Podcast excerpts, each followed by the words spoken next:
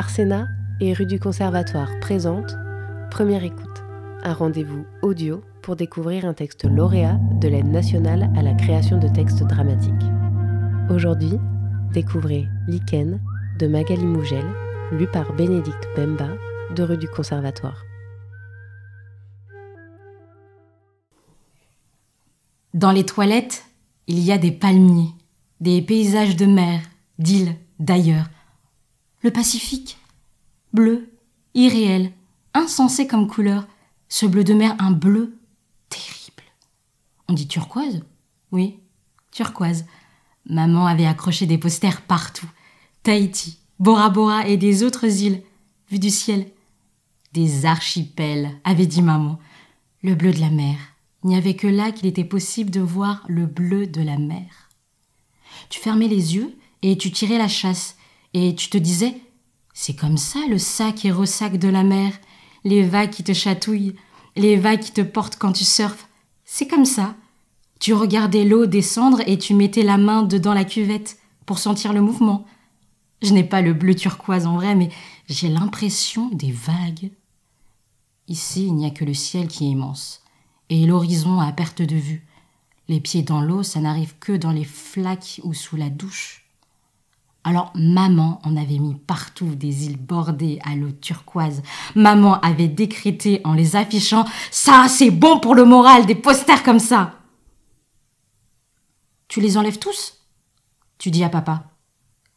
Qu'est-ce que j'en ai à faire d'avoir ça sous les yeux quand je chie? Il répond. On pourrait au moins en laisser un. Tu réponds. Ça crée de la frustration. C'est comme les catalogues. À force de trop regarder ce qui est ailleurs, tu oublies ce que tu as de bien chez toi. On est bien ici, des archipels. C'est pour me culpabiliser. Il dit J'aime bien les archipels dans les toilettes, c'était comme un morceau de paradis. Tu dis Le paradis, c'est de la mythologie. Ça, regarde, les pigeons, là. Mes pigeons, c'est concret. Papa a pris les posters. C'était plus que des posters. C'était une toile, un papier tapisserie. En réalité, c'était un patchwork mural que maman avait créé. Il a tout mis dans le tonneau de la cour. Il a versé un peu d'alcool à 90 degrés. Il a craqué une allumette. Tout a pris feu sous les yeux de papa. Tu t'assois sur la cuvette des toilettes. Il ne reste plus que des lambeaux de papier, ici et là des lambeaux comme dans une maison abandonnée. C'est moche.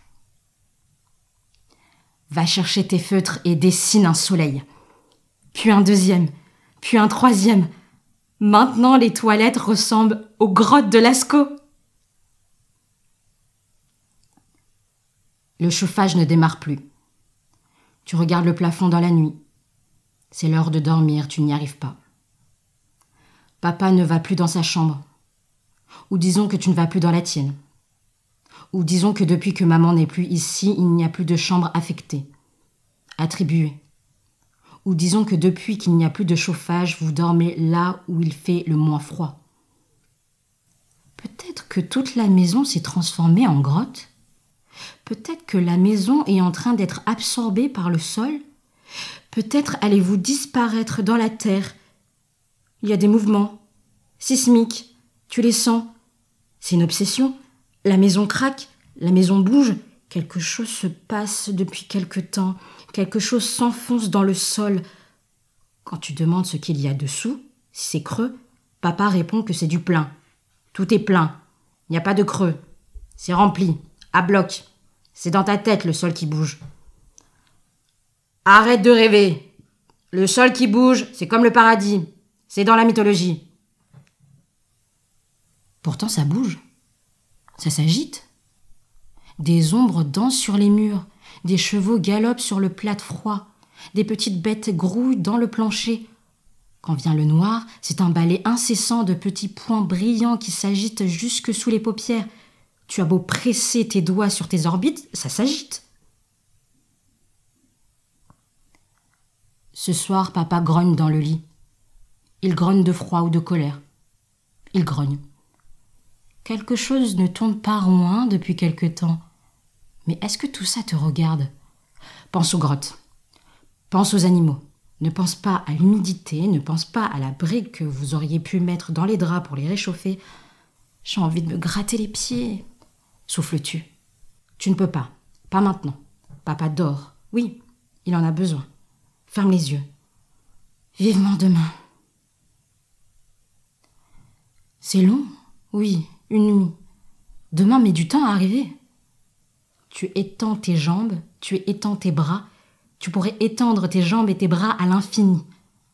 Le lit est vide, le lit est froid, les draps sont glaciaux. Tu ouvres les yeux en grand. Papa, tes mains caressent l'oreiller à côté de ta tête. Il n'y a pas d'autre tête que la tienne alors dans ce lit. Papa, tu ouvres tes yeux encore plus grands que grands. Regarde à droite.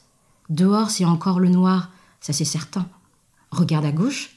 Il y a de la lumière qui filtre, qui tente de se frayer un chemin jusque-là sous la porte, et puis là, par le trou de la serrure. Papa Sors de ton lit. Allons. Tu marches jusqu'à la porte. Le parquet est glacial lui aussi. Il est comme couvert de givre. On se croirait dans le friseur de la cuisine. Allons, arrête. Tu marches. Tu as peur? Colle ton oreille à la porte. Non. Entr'ouvre la porte. Papa Ferme-la Chut Doucement. Il y a du bruit au bas des escaliers. Si Écoute, il y a du bruit. Tu la connais cette voix? Oui. C'est papa? Oui. Et cette autre voix, c'est maman? Oui. Il parle dans la pièce en bas des escaliers, il parle. Il tente de chuchoter. Mais papa ne sait pas chuchoter. Papa ne sait pas parler sans faire de bruit. Baisse la voix, dit toujours maman. Mais aujourd'hui, maman ne demande pas de baisser la voix. Elle va finir par parler plus fort que lui. Elle va finir par parler plus fort que fort. Les chaises s'agitent. Les chaises raclent le sol en ciment. Et toi, qu'est-ce que tu fais? Tu ne descends pas? Merde Regarde Toi Rien Comme un putois Un chien. Regarde. L'eau. Moisie Glande. Regarde. Honte. Carnage. Non. Toi. Regarde. Quoi? Saleté. À en vomir. Regarde. La gale. Taudis. La mer Merde. Regarde. Regarde